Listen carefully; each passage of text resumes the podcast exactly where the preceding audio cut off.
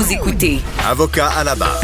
On parle beaucoup de l'affaire Camara, là, bon, euh, qui a été euh, accusé à tort. Euh, on- ça a soulevé le- le- l'histoire de est-ce que, est-ce que ça peut être du profilage racial? Bon, c'est un débat qu'on on se pose beaucoup de questions. Est-ce que ça existe? Mais il est quand même arrivé toute que d'histoire à un, ben, à un avocat qui, qui est noir, qui euh, c'est maître euh, qui est j'ai de la misère à dire le nom, désolé, mais c'est maître Yeboah. Et euh, lui s'est fait arrêter d'une manière arbitraire. C'est- digne d'un film, cette arrestation-là, devant sa, sa jeune fille en plus. Et euh, il y a Maître Frédéric Bérard, docteur en droit, qui a écrit là-dessus euh, dans le journal Métro à sa chro- chronique In Libro Veritas, qui est avec est avec nous. Bonjour. Salut. Donc, euh, j'ai j'ai lu cet article-là qui est très bien écrit. Tu as reçu l'avocat en question en entrevue, puis il t'a Ouais. expliqué un petit peu euh, tout ce qui s'est passé. Et bon, première question, qu'est-ce que ça veut dire Libro Veritas à ta chronique? Mettre au clair. Dans l'espèce de, le, le, le, de, comment je dirais, de livre de, de, de vérité. euh, OK, c'est toute la vérité. OK, à peu près. Ben, ouais, si, si on veut dire, si on peut dire, évidemment, il y en a qui seraient en parfait désaccord avec, avec Bon. mon titre, mais, mais je l'assume. C'est parfait, ça c'est réglé. Bon, on va sur le vrai cas. On, on fait des blagues, mais c'est- quelque chose. On, je pensais pas voir ça. euh, il me semble que ça, ça, ça, ça va pas avec le Québec, là, ce qui s'est passé. Raconte-nous, là, qu'est-ce qui t'a expliqué? Qu'est-ce qu'il a vécu, là? Ça ressemble plus au Mississippi qu'au Québec, hein? Ouais. Euh, écoute, moi, ça m'a ça m'a marqué cette histoire-là. J'ai eu vent de ça brièvement. Et euh, on a un ami en commun euh, qui, euh, quand j'ai écrit sur l'affaire Camara, a dit tu devrais parler à, à mon ami Yeboah aussi et tout. Je dis, ben, mets-nous en contact si tu veux, ce qu'il a fait.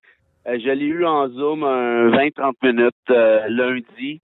Euh, je voulais le voir, je voulais lui parler, je voulais, je voulais comprendre les détails de l'affaire parce que ça me semblait ben, je veux dire, Est-ce que c'est si surprenant que ça quand on y pense? Peut-être pas, mais, mais, mais reste que c'est, on est quand même dans le caractère de l'exception beaucoup plus que de la règle et heureusement. Mhm. Et j'ai expliqué l'histoire tout de suite après, mais je peine à croire que des choses comme ça puissent encore arriver en 2021.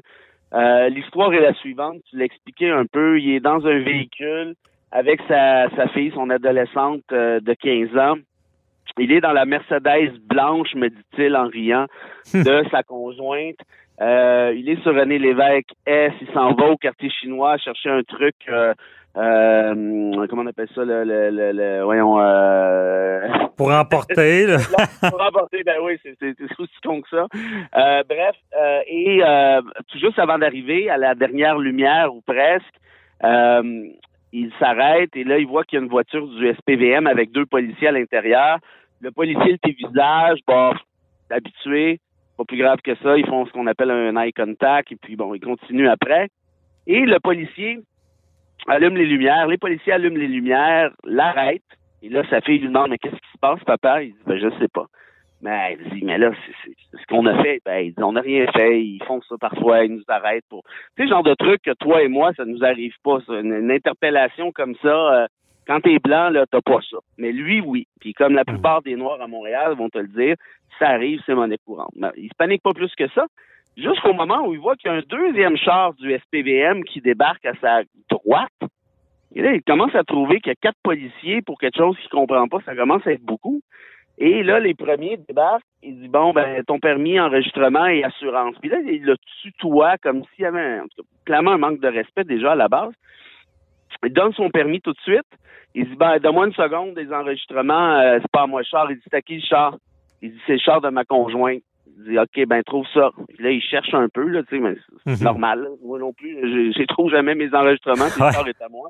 Euh, alors, je cherche ça. Le policier retourne dans son véhicule. Et là, il dit, je vais me faire gâter parce que, bon, il n'y avait pas sa preuve d'assurance non plus. Mais là, il a le réflexe. Il va voir dans son téléphone, dans ses courriels, et il va chercher la preuve d'assurance en question. Et là, il est content. Il y a les enregistrements, l'assurance. Il Sort du véhicule pour dire aux policiers, c'est beau, ça va, donne-moi pas de contravention, je les ai trouvés. OK, il est sorti. Il est sorti pour leur dire, euh, ça va, je les ai, regarde, voici mes enregistrements et je vais te montrer mon courriel, comme quoi que j'ai la preuve d'assurance. Il dit aussitôt que je suis sorti du véhicule, les policiers m'ont ramassé. Ils m'ont tapé la tête sur la, la vitre de mon char. Aïe, aïe, aïe. Et ils m'ont fait la clé de bras et lui ont mis des menottes. Des menottes. Ça Et là, il, il dit là, t'es en état d'arrestation pour faux permis. Il dit pour faux permis? Qu'est-ce que c'est ça, un faux permis? J'ai pas de faux permis. Et là, sa fille, qui est complètement paniquée, tu te comprendras, elle Ben sort, elle dit, qu'est-ce que vous faites là? Il a rien fait et tout. Il dit, toi, mêle-toi pas de ça, rentre dans l'auto si tu veux pas avoir de trouble. Fait que là, évidemment, imagine la petite fille qui a quatre policiers autour d'elle, elle a paniqué raide, elle rentre, et au même moment, il y a un troisième char du SPVM qui débarque. Son policier. Et là, lui, il a la face dans la vitre, il est menotté, et là, il comprend rien, il dit pas permis. Puis moi, j'ai- je l'ai eu, là, plusieurs minutes en entrevue. J'ai dit, mais ça se peut-tu, ça, un faux permis? Je ne sais pas qui ferait ça. Je, je, je connais pas le- la, la pratique des faux permis au Québec. Ben, il dit, j'ai pas de faux permis. Je, je leur disais, regardez, c'est la SAQ qui m'a émis le permis. J'ai pas inventé ça, là. Appelez-les, je sais pas, faites quelque chose. Puis dans tous les cas, si ça existait une infraction de faux permis entre toi et moi et la boîte à bois, penses-tu que tu mets des menottes à quelqu'un à coup de sifflic pour ça? Tu lui donnes une sommation pour comparaître, puis ça finit là, là. Je veux dire, voyons. Non, mais je veux dire, tu lui poses des questions. Je veux dire, il- c'est comme s'il avait euh, réagi euh, en pensant qu'il était menaçant parce qu'il sort de son, son véhicule. C'est, ouais. Voyons donc. On n'est pas. euh, il y a des villes plus dangereuses, on s'entend. Philadelphie. Ben, euh, Parce que si tu voyais le gars, euh, écoute, un, un gars tout calme, tout zen, gentil comme tout, là, tu sais, le, le, sais pas comment te le décrire autrement, là, un gars, là, vraiment, là, un, un bon gars, là, tu sais, honnêtement, il lève pas le ton. Et là, tu brasses pas un gars comme ça, il n'y a aucune raison. Là. Je- Moi, moi, je peux pas imaginer ce gars-là être menaçant deux secondes. mhm. Et là, euh, ça passe la chose suivante. Les deux policiers embarquent dans leur auto. Là, c'est un avocat en plus. Oups. Oui, mais attends, regarde, écoute bien ça. Ils rentrent dans l'auto, dans la sienne, je crois. Et là, il y en a un qui est en train de regarder son téléphone cellulaire et l'autre en train de regarder son portefeuille. Et là, là, il, là, il se fâche. Son, il fouillait son téléphone Il cellulaire. regarde son téléphone. Il pense-tu? Non, Il dit, ça. vous pouvez pas faire ça. Je suis avocat, c'est le secret professionnel. J'ai de la correspondance là-dedans. C'est protégé par le même secret. Vous n'avez pas le droit de fouiller là-dedans. Puis là, ils l'ont regardé, puis ils sont partis à rire. Il y en a un qui a dit, je pense, euh, t'es avocat, toi, ou quelque chose du genre. Bref, il ne croyait pas du tout. Et en continuant à fouiller, un des gars qui regardait dans le portefeuille est tombé sur sa carte. C'est drôle, il m'a parlé de la carte de, Du euh, barreau. d'étudiant au barreau. Et après ça, il est tombé sur la carte membre du barreau. Et là, apparemment... Ben, parenthèse, tout avocat en pratique a une carte disant qu'il est en pratique. Euh, donc, ils ont tombé là-dessus. là. Exact, c'est ça. C'est ça, c'est ce qui a fait en sorte que là, la face leur a changé. Puis la petite arrogance, pour pas dire l'énorme arrogance, s'est évanouie un peu. Et là, ils ont fait, oh, là, et là, on est peut-être dans le trouble. Mais juste une petite parenthèse, si ce gars-là, il est pas avocat, là, il se passe quoi? L'histoire ne le dira pas. Donc, je ferme ma parenthèse. Oh, là, ils comprennent qu'il est avocat, puis là, qu'ils sont dans le trouble. Ben, il y en a un des deux ou des, des six, là, je sais plus c'est les mêmes, qui lui disent, écoute, ça, c'est phénoménal. Il dit, écoute, mon gars, si tu promets de ne pas te fâcher, il part, il dit, ne pas me fâcher. Il dit, me niaisez-vous? Il dit, non, non, il dit, écoute-moi là, si tu me promets de pas te fâcher, on va te laisser aller, on va juste te donner une contravention pour cellulaire au volant. Mais j'ai pas parlé de cellulaire au volant. C'est quoi cette affaire-là? Je vais pas prendre une contravention juste pour fermer ma gueule puis m'en aller. C'est pas vrai, aïe, je peux pas vous parler. Et là, ils se sont obstinés pendant quelques secondes et ça. Puis là, quand ils ont compris que, OK, là, ils sont pas tombés sur le bon gars, ben, ils l'ont laissé aller. Pas de contravention, merci, bonsoir. Et Ouais. ce gars-là fait une plainte en déontologie euh, policière plus une plainte à la commission des droits de la personne. OK, là, il a fait des plaintes. Mais-. Tu sais, je veux dire, ça, ça va être difficile. là. Le pire, c'est, c'est- tu sais, je, je le crois, là, mais comment prouver tout ça? Il y a sa petite fille, il voudra peut-être pas les comment qu'il a vécu ça avec sa. C'est ça Ah, que je ben, trouve là, difficile. l'histoire s'est finie de cette façon-là. Puis moi, ça m'a. Écoute, euh, ça m'a brisé le cœur. Ma fille est un petit peu plus vieille, mais pas tant que ça. Puis moi, je m'imaginais à, à sa place. Ouais. Moi, ça m'était arrivé, là, euh, puis il me dit, fâche-toi pas. Moi, moi c'est clair que je me fâchais tellement que c'est moi qui serais ramassé en prison. Puis là, il y aurait eu des bonnes raisons, Ah. je te jure. Parce que tu me fais ça devant ma fille en plus. et tu insultes ma fille, puis tu menaces ma fille. Bref, quand ils sont partis, là, tout le monde est terrorisé.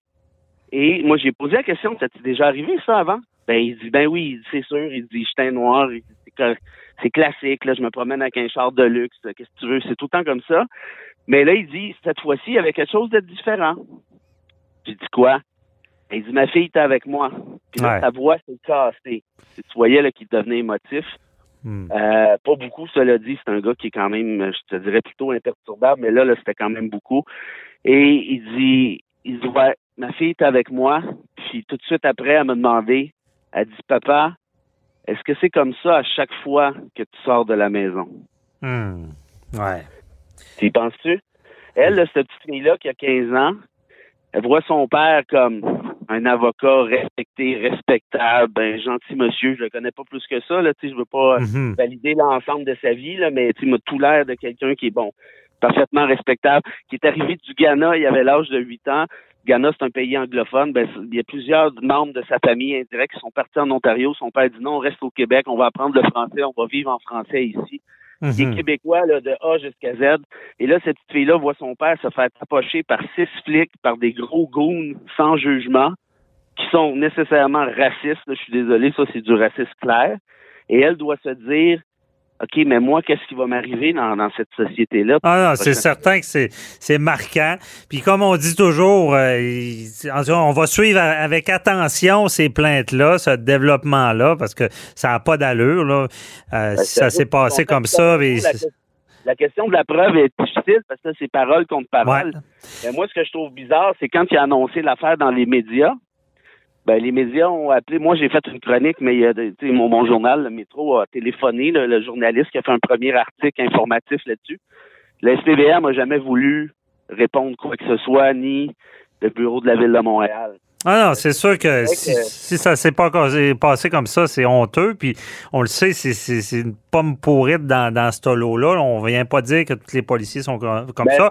Mais comme tu dis souvent, euh, peut-être qu'il est temps de faire la lumière parce qu'effectivement, des jeunes, si c'est réel, tout, ça, ce profilage racial-là, il faudrait que ça soit réglé. On n'est pas fiers quand ça arrive au Québec.